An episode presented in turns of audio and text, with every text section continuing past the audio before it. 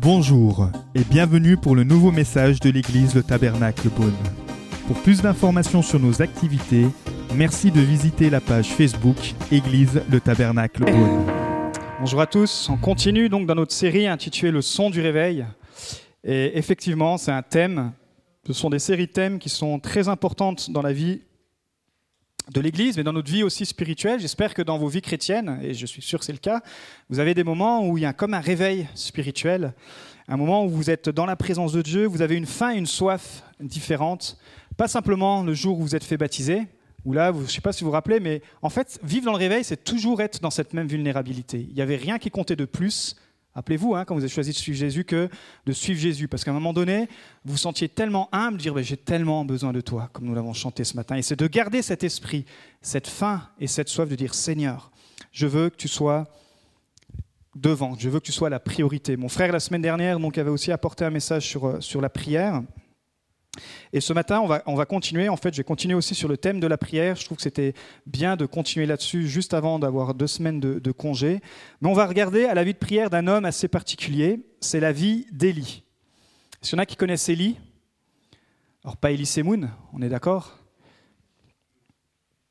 Mais Élie, dans la Bible, prenez le temps de lire son, son récit. C'est dans les livres historiques, les livres des rois dans l'Ancien Testament, mais là on va déjà regarder à ce que dit l'apôtre Jacques, donc dans le Nouveau Testament, dans Jacques chapitre 5, versets 3 à 18, les versets vont s'afficher et je vais le lire. Quelqu'un parmi vous est-il dans la souffrance? Si c'est le cas, il nous est dit qu'il prie. Et non pas qu'il se plaigne, qu'il euh, aille chercher euh, toutes sortes, qu'il prie. Ça c'est clair. Quelqu'un est-il dans la souffrance? Qu'il prie. Quelqu'un est-il dans la joie? Bah, qu'il chante des cantiques. Quelqu'un parmi vous est-il malade Qu'il appelle les anciens de l'Église et que les anciens prient pour lui en lui appliquant de l'huile au nom du Seigneur? La prière de la foi sauvera le malade et le Seigneur le relèvera. S'il a commis des péchés, le pardon lui sera accordé. Avouez donc vos fautes les uns aux autres et priez les uns pour les autres afin d'être guéris c'est pas marqué condamnez-vous les uns les autres, mais avouez-vous donc vos fautes les uns les autres. Le verset clé de ce matin, c'est celui-là. La prière du juste agit avec une grande force. Verset 17. Élie était un homme de la même nature que nous. Nous allons voir pourquoi l'apôtre Jacques précise cela.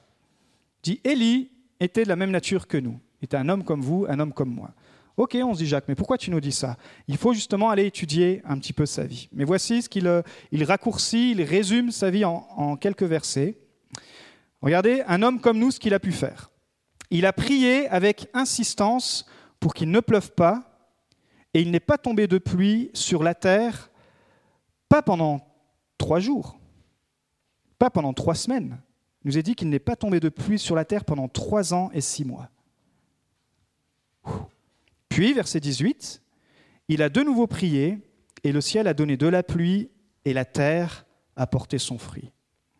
Donc le titre de mon message ce matin est Le son de la prière du juste. Seigneur, nous voulons encore t'adorer ce matin. Enseigne-nous, comme nous l'avons chanté, Seigneur, à t'adorer. Enseigne-nous à te prier. Seigneur, nous voulons vivre la vie que tu nous as promis, Seigneur. Et pour cela, parfois, nous devons aussi mettre, Seigneur Jésus, à cette grâce que tu nous offres, Seigneur, nos efforts, Seigneur, afin d'aller plus loin. Merci pour ta grâce qui coule ce matin. Merci Saint-Esprit parce que tu vas faire ton œuvre dans chaque cœur humble, ouvert et disposé. Dans le précieux nom de Jésus. Amen. La prière est le plus grand privilège que nous ayons en tant que chrétiens. Et là, Jacques, il nous donne très rapidement trois situations dans lesquelles on peut choisir de prier ou pas. Premièrement, prier pour ceux qui souffrent. Lorsqu'on passe par l'épreuve, notre premier réflexe devrait être la prière. Est-ce que ça a toujours été mon premier réflexe? Bien sûr que non, soyons honnêtes. Mais on veut, progresser, vous voulez progresser. Donc on veut se dire, la prochaine fois que je vais passer par une épreuve, peut-être que la dernière fois, mon premier réflexe, n'était pas la prière, mais cette fois-ci, ça va être la prière. Peut-être vous êtes dans l'épreuve, voici ce que vous pouvez faire, commencez dans la prière. Parce que, en fait, notre foi doit être éprouvée avant d'être approuvé. On avait étudié le livre de Jacques et il nous parle de ça et il compare, c'est comme, de l'or. Et pour que l'or devienne précieux, pour extraire de l'or, l'or a besoin d'être testé, l'or a besoin d'être éprouvé avant d'être approuvé. On doit porter du fruit, comme la patience. On peut demander la sagesse dans la prière. Tout le monde ne passe pas par les épreuves au même moment, mais personne n'y échappe. Deuxième chose, Jacques nous dit que celui qui est dans la joie, il chante comme on l'a fait ce matin, et on demande aux, conducteurs de louanges de, venir aussi en étant remplis de joie. Si on commence à faire la louange en étant euh, déprimé, euh, ça ne va pas le faire. On dit, bah, écoute, va prendre du temps avec le Seigneur, va te restaurer, parce que, que celui qui est, qui est dans la joie chante. La prière et la louange sont des armes puissantes. On pense encore, je prends souvent cet exemple, mais pour que ça reste aussi marqué, à, à, Paul euh, et Silas qui étaient emprisonnés à Philippe. Et ils ont trouvé une méthode d'évasion originale. Ils n'ont pas fait comme, euh, euh, comme dans une certaine série, ils ne se sont pas euh, gravé le, plan dans le dos. Ils ont prié, ils ont chanté. Et qu'est-ce qui s'est passé? Les murs des prisons se sont ébranlés et ils ont, ils ont pu être sauvés. Troisième chose, prier pour les malades. C'est Dieu qui reste souverain, mais notre rôle, c'est de pouvoir prier. Et si vous êtes malade, si vous avez besoin de prière, euh, nous sommes là aussi pour prier, nous sommes là pour prier les uns pour les autres. Parfois, la maladie vient aussi euh, du péché, il faut, aussi le, il faut aussi le dire. Si c'est le cas, il dit confessez vos péchés et Dieu vous restaurera. Donc il y a toujours, dans l'évangile, il y a toujours cette partie mauvaise nouvelle, mais il y a toujours la partie bonne nouvelle. Il y a toujours une solution. Et alors Jacques, il nous, il nous parle de la vie de prière d'Élie. Et il nous dit que Élie, c'est un homme de la même nature que nous, un, être humain comme nous. Il a prié avec insistance pour qu'il ne pleuve pas, il n'est pas tombé de pluie sur la terre pendant trois ans et demi. Puis il a prié à nouveau et le ciel a donné de la pluie et la terre a produit son fruit. Alors son histoire se retrouve, comme je vous l'ai dit, dans, les livres historiques, particulièrement dans ce qu'on va regarder ce matin, c'est dans le premier livre des rois, au chapitre 17-18.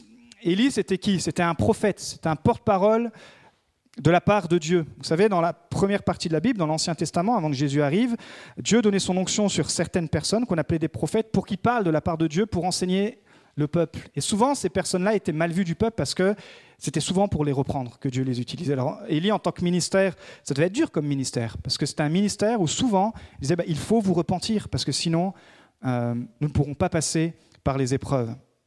Et Israël, comme on l'a vu, ils sont comme nous, ils avaient la tête dure, et donc souvent, Élie et les autres prophètes avaient des messages assez poignants, on va dire. Donc, environ 930 avant Jésus-Christ, c'est Élie qui est le prophète sur Israël. Et Israël est gouverné par un mauvais roi. Vous savez, c'est la période des rois à ce moment-là. Et là, ce roi s'appelle Akab. Et ce roi a fait un mauvais choix. Il s'est marié avec une mauvaise femme. Il s'est marié avec une femme qui n'était pas juive. Il s'est marié avec Jézabel parce que son but à lui, c'était d'utiliser euh, l'alliance politique pour faire son business. Donc il a choisi une phénicienne, une femme en tout cas qui ne fait pas partie du peuple de Dieu, pour son propre intérêt. Il dit, ça va passer. Alors qu'en tant que roi, les rois étaient oints pour montrer l'exemple au peuple. Et voici que Akab prend une mauvaise décision. Et cette femme, non seulement elle, euh, elle ne venait pas du peuple de Dieu, mais elle adorait un autre Dieu, un faux Dieu, les dieux des Baals. Elle adorait le Dieu où, euh, au temple des Baals, il y avait des, prostituées, ou au temple des Baals, on offrait en sacrifice des, enfants. C'était le Dieu, c'était la culture de cette femme. Et quand même, Akab, qui avait le choix, qui avait, on l'a pas forcé à se marier avec cette femme, il a choisi cette femme. On voit qu'il avait vraiment un, problème, il était vraiment pas bon, il était, c'était vraiment pas un bon roi. Ils ont installé des hôtels dans tout le pays pour adorer les Baals et Astarté. Et donc, Élie reçoit de Dieu une parole. Et on trouve ça dans 1 roi, verset 17, chapitre 17, verset 1. Élie le Tishbite, donc c'est la région d'où il venait, l'un des habitants de Galade, dit à Akab, au roi, à ce roi méchant, à ce roi euh, impie, L'Éternel, le Dieu d'Israël, dont je suis le serviteur, est vivant. Il est en train de dire, ça fait trop longtemps que tu fais ton business, Dieu maintenant va mettre un point final à ta mascarade. Tu es en train, tu as éloigné le peuple de Dieu du vrai Dieu, tu l'as amené dans l'idolâtrie. Il dit, il y aura ces années-ci pas de rosée ni de pluie, sauf sur ma parole. Nous, quand on lit comme ça, ça, peut paraître pas forcément compréhensible, mais dans cette période, dans, dans, dans, ces régions qui vivaient de la culture, pour eux, ne pas avoir de pluie, c'était la sécheresse. Sécheresse est égale famine, donc le peuple allait mourir, perdre des récoltes. La famine allait tuer toute la nation. Et du coup, pendant ce temps-là, Élie, pour euh, faire gaffe à sa vie, il se sauve chez une femme, chez une veuve à Sarepta. Et au bout de trois ans, il n'est pas tombé une goutte de pluie. Le peuple, les régions sont désertiques, il n'y a plus de réserve. Le peuple est au bord de la famine. Et au bout de trois ans, donc Dieu, Dieu parle encore à son prophète. Un roi, chapitre 18, verset 1. Bien des jours passèrent, et au bout de trois ans, la parole de l'Éternel fut adressée à Élie. Il dit, va te présenter devant Akab, donc ce roi dont il est question, et je ferai tomber de la pluie sur le pays. Plutôt une bonne nouvelle. Il dit, ok, ça y est, le temps de la punition, j'ai envie de dire, est fini. Mais avant tout cela, Élie doit ramener le peuple à Dieu. Et pour cela, il va le voir défier le dieu d'Akab, le dieu d'Akab et Jézabel, qui étaient donc les dieux des Baals, le dieu des Astartés, avec le dieu d'Israël. Il va dire, bon, bah, vous allez voir qui est le vrai Dieu.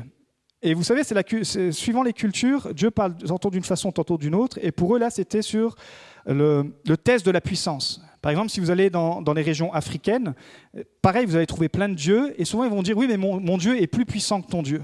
Donc, vous êtes obligé de démontrer, pour, pour communiquer l'évangile, vous êtes obligé de démontrer la puissance. En France, ce n'est pas le cas. On est moins sur, euh, sur ces choses-là. En France, ça sera plutôt peut-être plus sur la culpabilité, vous voyez, suivant les, suivant les cultures. Mais là, c'est des cultures qui sont beaucoup sur la puissance. Et, ici, Dieu va leur parler dans ce sens-là. Il dit, OK, vous croyez que Baal, euh, football, baseball, euh, c'est votre meilleur, c'est votre Dieu qui est capable de vous répondre. Et donc, ils vont monter un hôtel et ils vont sacrifier des taureaux. Il dit, bah, le Dieu qui fera descendre du ciel le feu, puis qui viendra consumer de façon miraculeuse cette offrande, eh bien, tout le monde devra suivre ce Dieu. Et donc, le roi Akab, avec Jézabel, sa femme, avec les 850 faux prophètes, ils sont au taquet.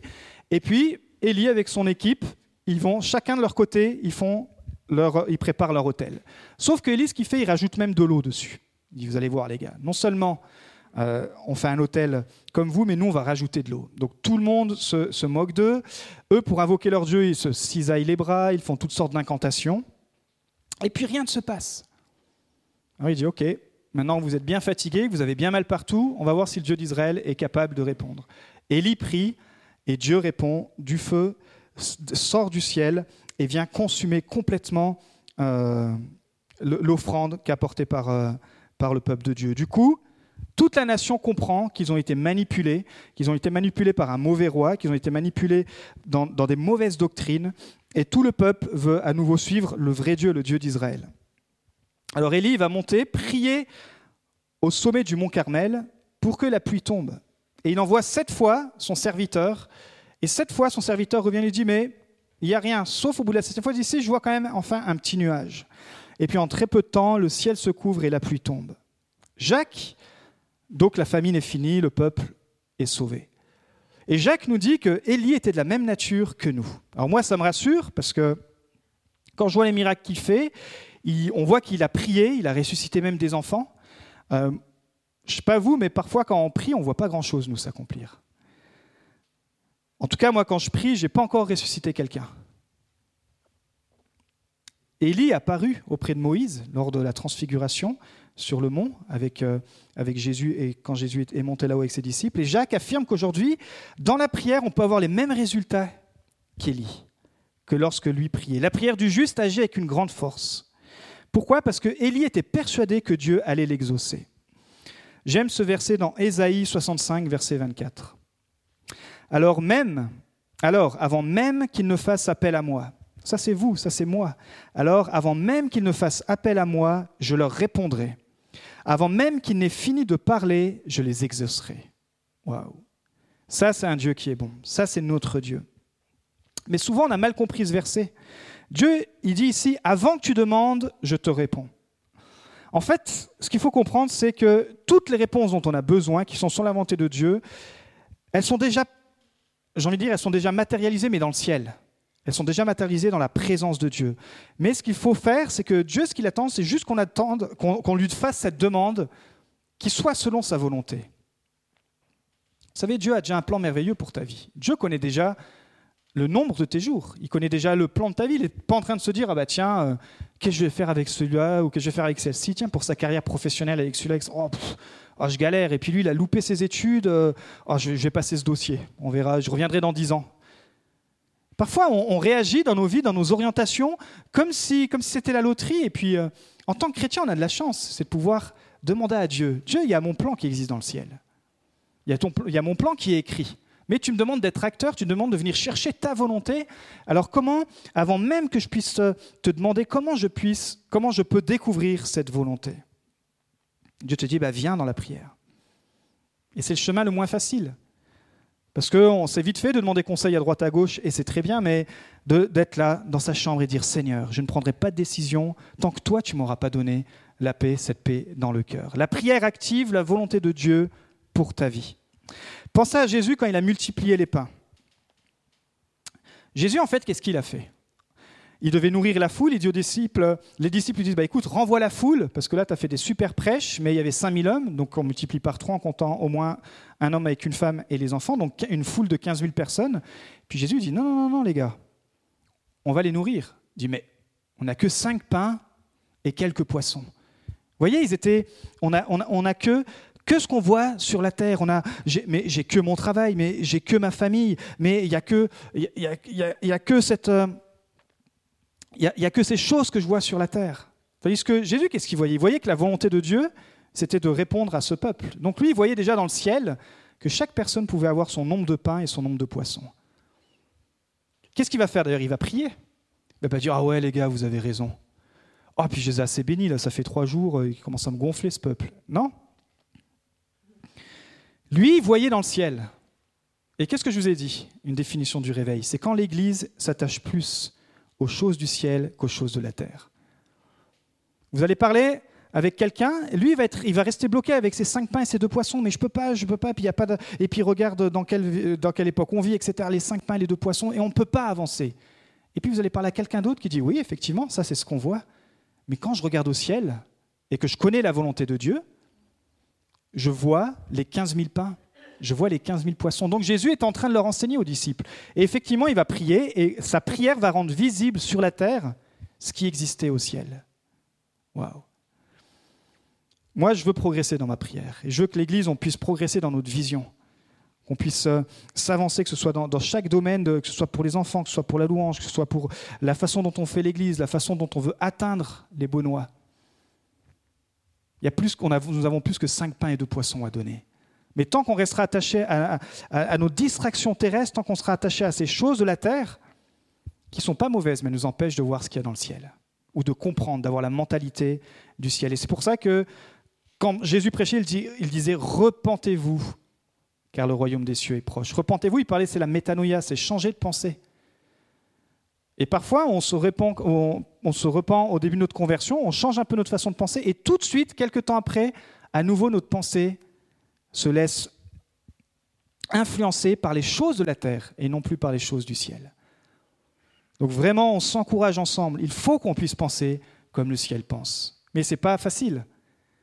Parce qu'il faut connaître la volonté de Dieu. Ce n'est pas juste dire euh, n'importe quoi, c'est prier selon la volonté de Dieu. Donc, Élie, chapitre 17, verset 1, on a vu que Dieu lui dit qu'il ne va plus pouvoir à cause de la méchanceté de ce roi, Akab. Akab, très rapidement, donc il a régné 22 ans, c'est un mauvais roi sur Israël. Il a, péché plus de, il a commis plus de péchés que tous ses prédécesseurs. C'est un tyran.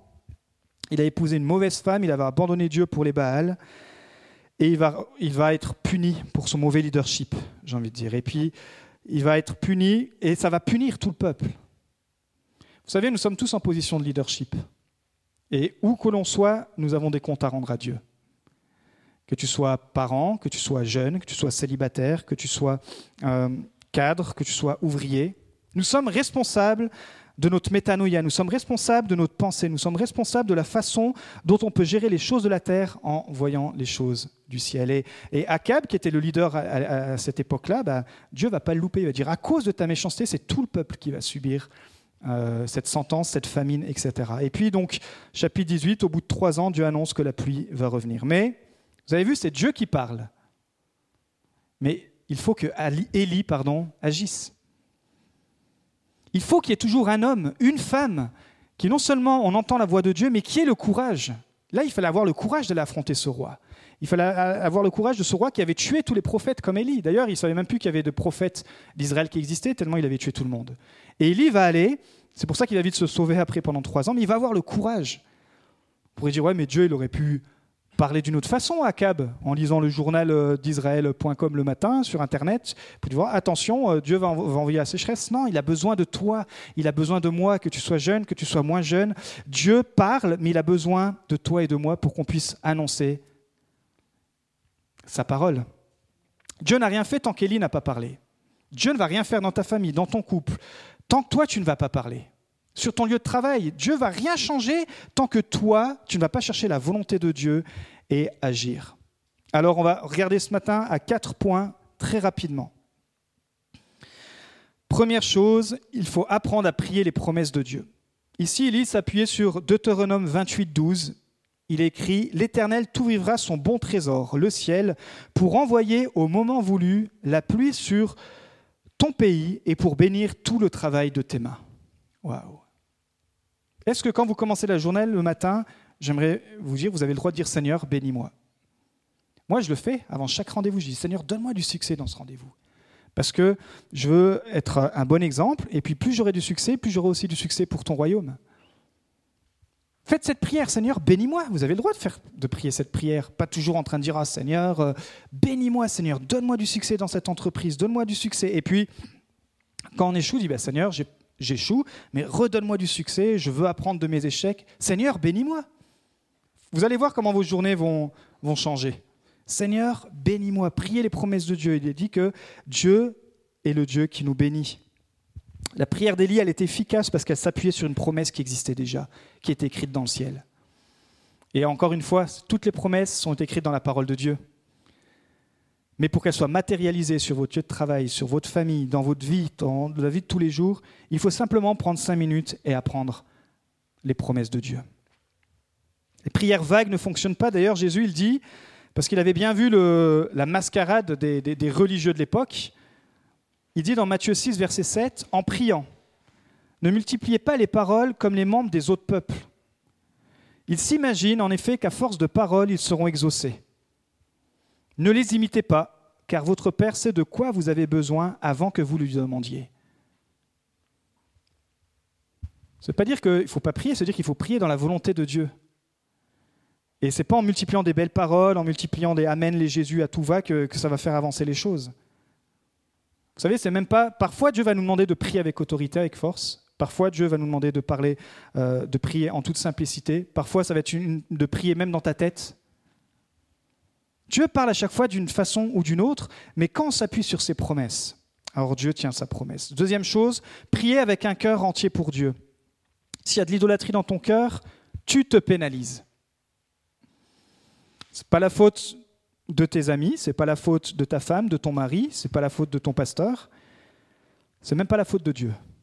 S'il y a de l'idolâtrie dans ton cœur, ce qui est plus triste, c'est que c'est toi qui te pénalises. Car Dieu désire tout ton cœur. On l'a vu ce matin, on l'a entendu dans la louange, j'avais encore ça qui résonnait. L'idolâtrie engendre la rébellion, la rébellion, la désobéissance, et la désobéissance, le laisser aller spirituel. Vous savez, plus on se laisse aller spirituel, comme au temps et plus les choses nous paraissent normales. On s'habitue, en fait, on se nivelle euh, aux choses basses spirituelles. Ah, bah c'est normal que, finalement on ne prend plus de temps de prière. Ah, bah c'est normal que finalement. Euh, j'ai plus le fardeau des âmes. Oh ben c'est normal que finalement je laisse mes dons de côté. Oh ben, et puis comme ça, on se nivelle par le bas. Quand il y a un laisser, un laisser aller spirituel, alors c'est tout simplement la famine qui arrive derrière. Pas de pluie, pas de bénédiction. Parce que les vannes du ciel ne s'ouvrent plus. Pourquoi? Ce n'est pas parce qu'on manque de grâce, mais dans cette grâce que Dieu nous donne, on ne la saisit plus parce qu'on ne marche plus dans la grâce. On est, on est sur un fonctionnement où euh, on s'attend à recevoir des choses de Dieu, mais on a, on a oublié la beauté de sa présence, la beauté de la confession, de la repentance. Je ne vais pas vous demander de lever la main, mais quelle est la dernière fois que vous êtes repenti? Tous les jours. Tous les jours, il faudrait dire Seigneur, qu'est-ce que j'ai pensé aujourd'hui? Est-ce que c'est aligné avec le code biblique que tu m'as donné? C'est ça la repentance. C'est pas d'aller voir l'autre et de, le juger, c'est soi-même déjà premièrement. Il dit bah ok Seigneur, ben non, ça cette pensée là, à chaque fois elle vient, mais elle vient pas de toi. Ben, Seigneur, pardon, apprends-moi, métanoïa, métanoïa. Et plus on fait ça, et plus on va apprendre à penser euh, comme Jésus. Mais bien sûr, ça demande bah, d'être intentionnel, de prendre du temps, de, s'asseoir et de dire bah, voilà, mes pensées, celles-là, elles ne sont pas justes. Et puis si parfois on ne sait pas où on en est avec nos pensées, bah, demandez à un responsable spirituel, ne soyez vulnérable. Qu'est-ce que tu penses? Je pense ça. Est-ce que d'après toi, il faut que j'entretienne cette pensée? Qu'est-ce que l'idolâtrie aujourd'hui? Tout ce qui prend dans notre cœur la première place de Dieu dans notre vie. Jésus dit de regarder à nos trésors et on y trouvera ce qui a le plus de valeur dans notre cœur. Quel est le trésor de ton cœur? Le qui, le quoi. Regarde ton temps, regarde où tu mets ton argent. C'est ça, ça reflète exactement, c'est ce que Dieu dit, ça reflète exactement là où on va mettre la priorité. Le laisser aller spirituel te pénalisera toujours. Ésaïe 59, verset 2, mais ce sont vos fautes qui ont fait une séparation entre vous et votre Dieu. Ce sont vos péchés qui vous l'ont caché et l'ont empêché de vous écouter. Ça, encore une fois, c'est la partie prophète, Élie, la partie qui fait mal à entendre, la partie qui dit bah, si tu veux vivre un réveil spirituel, il faut que tu puisses te confronter à la réalité de la parole de Dieu. La parole, elle nous a dit, Jacques nous dit que c'est comme un miroir. Est-ce que quand je la regarde, je me satisfais de ma vie ou est-ce que quand je la regarde, je dis Seigneur, j'ai besoin de toi? Et ça, c'est marcher dans la grâce. C'est n'est pas de la, de la condamnation, c'est de la conviction du Saint-Esprit. Vous voyez, le Saint-Esprit ne te condamne pas, il te convainc. Mais il te convainc quand tu cherches à être convaincu aussi, à le laisser te transformer. Donc, si tu as envie que Dieu t'écoute, tu dois être sincère. Dieu dit qu'il résiste aux orgueilleux, mais il fait grâce aux humbles. L'orgueil, c'est quoi? C'est de se prendre pour Dieu. Dans tes décisions, dans ton planning, regarde, est-ce que c'est Dieu qui maîtrise ton temps? Est-ce que c'est Dieu qui maîtrise tes finances? Est-ce que c'est Dieu qui maîtrise tes destinations? Est-ce que c'est Dieu qui maîtrise ton chemin de vie? Ou Dieu, c'est juste la roue de secours. Quand vraiment il y a une grosse galère, je fais appel à Dieu.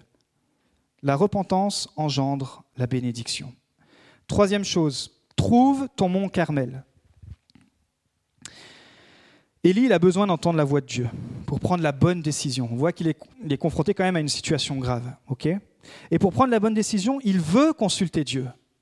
Juste ça, ça annonce quelque chose de fort. Quand avant de prendre la décision, j'entends quelqu'un, j'entends un homme, une femme, un jeune, un moins jeune dire ben, avant de prendre ma décision, je vais consulter Dieu. Et peut-être si la voix n'est pas audible, ben, je vais demander à mes leaders spirituels, à mes amis spirituels, et on va consulter Dieu ensemble. Ça, c'est déjà le bon signe d'une personne qui dit je veux connaître la volonté de Dieu. Donc il connaît les promesses de Dieu, il a purifié son cœur. Maintenant, il doit faire l'effort de prendre le temps d'écouter Dieu. Écoutez bien, il veut aller là où Dieu est. Et en ce moment, à ce moment-là, le lieu où, euh, où il pouvait rencontrer Dieu, c'était au sommet d'une montagne. Et il doit monter tout en haut du mont Carmel. Ce n'est pas la montagne de Beaune. Déjà, si vous la tapez en vélo, elle, fatigue. Hein. Je ne sais pas si vous l'avez déjà fait, mais elle donne déjà du, fil à retordre. Mais c'est une montagne, le mont Carmel. Et il dit, bah, je ne vais pas simplement rester là, en bas, et puis rester sur ces belles promesses. Non, il faut que j'aille plus loin. Il y a plus. Il y a plus, mais ça coûte. Et donc, il va faire cette grosse randonnée pour aller dans un endroit calme où il pourra capter la voix de Dieu. Et il va monter. Je ne sais pas combien de temps il va mettre, mais il va monter sur le mont Carmel. Et alors, après tous ses efforts, finalement, il atteint le sommet. Il sait que c'est un effort supplémentaire, mais ça vaut le coup parce qu'il a des grandes décisions à prendre. Parfois, écoutez bien, les gens veulent connaître la volonté de Dieu, mais sans la proximité avec Dieu. C'est comme dans les relations. Parfois, les gens veulent, fréquenter les célibataires, ils veulent fréquenter les personnes sans apprendre à connaître la personne. Est-ce que tu es chrétien? Est-ce que vous avez les mêmes valeurs de foi? Est-ce que vous avez un plan de vie commun? Est-ce que c'est la volonté de Dieu? Est-ce qu'il y a une proximité avec cette personne? Est-ce que vous vous connaissez assez? Est-ce que vous en avez parlé autour de vous? Est-ce qu'il y a de la proximité dans cette relation? Parfois, les gens veulent connaître la volonté de Dieu, mais sans la proximité avec Dieu. Ça vous est déjà arrivé en voiture d'écouter la radio et de perdre le signal? J'ai déjà pris cet exemple, mais en Bourgogne, il y a une radio qui s'appelle Cassis FM. Ils ont fait le jeu de mots avec le Cassis, vous avez compris? Ou pas En tout cas, je vous le dis. Et parfois, vous mettez cette radio, mais dès que vous quittez la Bourgogne, plus vous vous éloignez de la Bourgogne, et moins vous captez la radio, et le signal devient de plus en plus brouillon. Mais avec Dieu, parfois, c'est pareil. Vous voyez? Moins il y a de la proximité avec Dieu, et moins on va capter sa voix. Mais quand tu te rapproches, alors le son revient. Et ça, c'est la bonne nouvelle. Dieu n'est pas en train de te dire Ah ouais, maintenant tu viens parce que tu es en galère. Hein ah bah alors là, tu vas voir. Je vais attendre avant de te répondre. Oui, oui, oui, là, allé trop loin. Oh, bah, maintenant tu pleures. Non, je vais. Non, c'est un père. Et il te prend tout de suite dans les bras. C'est un père d'amour. Il te dit Mais j'ai donné mon fils pour que tu puisses enfin revenir. C'est ce, c'est ce, père qui va chercher les enfants prodigues. Le problème, c'est que nous, les enfants, on, perd la station et on se met en mode culpabilité. On se dit, ah mais maintenant, ça sert à rien que je retourne vers Dieu. De toute façon, ça fait une semaine, un mois, six mois que j'ai pas ouvert ma Bible. Est-ce qu'il va vraiment me parler à nouveau? Oui, il va te parler. Prends le temps cet été de revenir dans les bras de ton Père. Donc Élie va au mont Carmel pour prier que la pluie tombe. Il va au sommet. Il cherche un endroit vraiment pour être seul à seul avec Dieu. Et ce qu'il a besoin de demander si important qu'il a besoin d'être sûr de ne pas être distrait. Vous savez, parfois, il y a des décisions, vous avez besoin de vous isoler pour les prendre. Vous avez besoin de calme, vous avez besoin de faire taire tous les bruits, même les bruits de vos amis. Une fois que vous avez écouté tous les conseils, il faut vous poser et dire Seigneur, il faut que j'entende toi maintenant ta voix, que je fasse taire ces bruits, cette distraction. Si ta prière est si importante, alors tu, as, tu dois t'éloigner de tout ce qui va te distraire. Tu as besoin de trouver ton mont Carmel. Il nous est dit dans le texte que, Élie va mettre son visage entre ses genoux. Encore le fois, encore une fois, le son d'une église à genoux qui change tout. Le son d'une église à genoux qui cherche premièrement la volonté de Dieu, qui paye le prix de monter sur le mont Carmel pour dire moi, en tant qu'église, nous, nous voulons plus. Nous voulons plus pour nos familles, nous voulons plus pour cette ville. Nous voulons plus et mettre cette attitude d'humilité. Et Jésus le dit aussi dans Matthieu 6, 6, toi, quand tu pries, entre dans ta chambre, dans ta voiture, où tu veux, ferme ta porte et prie ton Père qui est là dans le lieu secret. Et ton Père qui voit dans le lieu secret te le rendra ouvertement. Personne n'a vu Élie monter sur le mont Carmel. Élie, il a pris le fardeau parce que s'est dit il faut que la situation change, on veut vivre quelque chose, il faut que la pluie tombe à nouveau sur ce pays. Ça fait trois ans que c'est la famine, ça fait trois ans que nous sommes sous, l'oppression, etc. Mais personne l'a vu, euh, l'a vu monter pendant tout ce temps, prendre ce temps, prendre ce fardeau. Il y a un temps où il faut que tu puisses trouver ton lieu secret. Ce lieu où personne va devoir aller prier. Ce lieu où c'est peut-être dans ta chambre, dans ta voiture, un endroit, un moment dans la journée parce qu'il nous est dit que là, ton Père, non seulement te le voit, mais il te, le rendra ouvertement. Tu vas découvrir les mystères du royaume de Dieu secrètement et tu vas pouvoir les appliquer ouvertement sur la terre, ça veut dire. Tu vas te nourrir spirituellement dans ce temps que tu vas avoir de, face à face avec Dieu. Dieu va te révéler des choses, des situations. Et quand tu vas être dans le concret, ouvertement, ça veut dire ça devant les gens, devant ta famille, devant euh, ce monde naturel, eh ben, tu vas être équipé. Dieu te le rendra ouvertement. Et parfois, on cherche les choses incroyables sur la terre, mais Dieu nous dit, non, mais attends, pour ça, tu as besoin de monter sur le mont Carmel. Tu as besoin d'un lieu secret. Alors cet été, je t'encourage encore. Trouve ton mont Carmel, un endroit, un moment dans la journée, un lieu secret. Encore une fois, prends peut-être euh, fais une balade en, en vélo, en voiture, une randonnée. Sois créatif, mais prends ce temps. Et quatrième et dernier point, apprends à compter jusqu'à 7. Est-ce que tout le monde sait compter jusqu'à 7 1. On y va? 2. 4, 5, 6 et 7. Ah bah oui, c'est bon, on va vivre le réveil. On pourrait même le faire en plusieurs langues, là, on a plusieurs nationalités. Vous savez compter euh, dans votre... Euh, bon, ça va. Ça veut dire que ça peut marcher pour tout le monde. Combien de temps Élie pria-t-il? Il va demander à son serviteur d'aller voir si la pluie arrive et rien. Il a prié, mais rien se passe. Parfois on prie et puis Dieu répond instantanément, mais parfois pas tout de suite. Mais là, il va persévérer. Vous savez, la plupart des gens abandonnent au premier obstacle.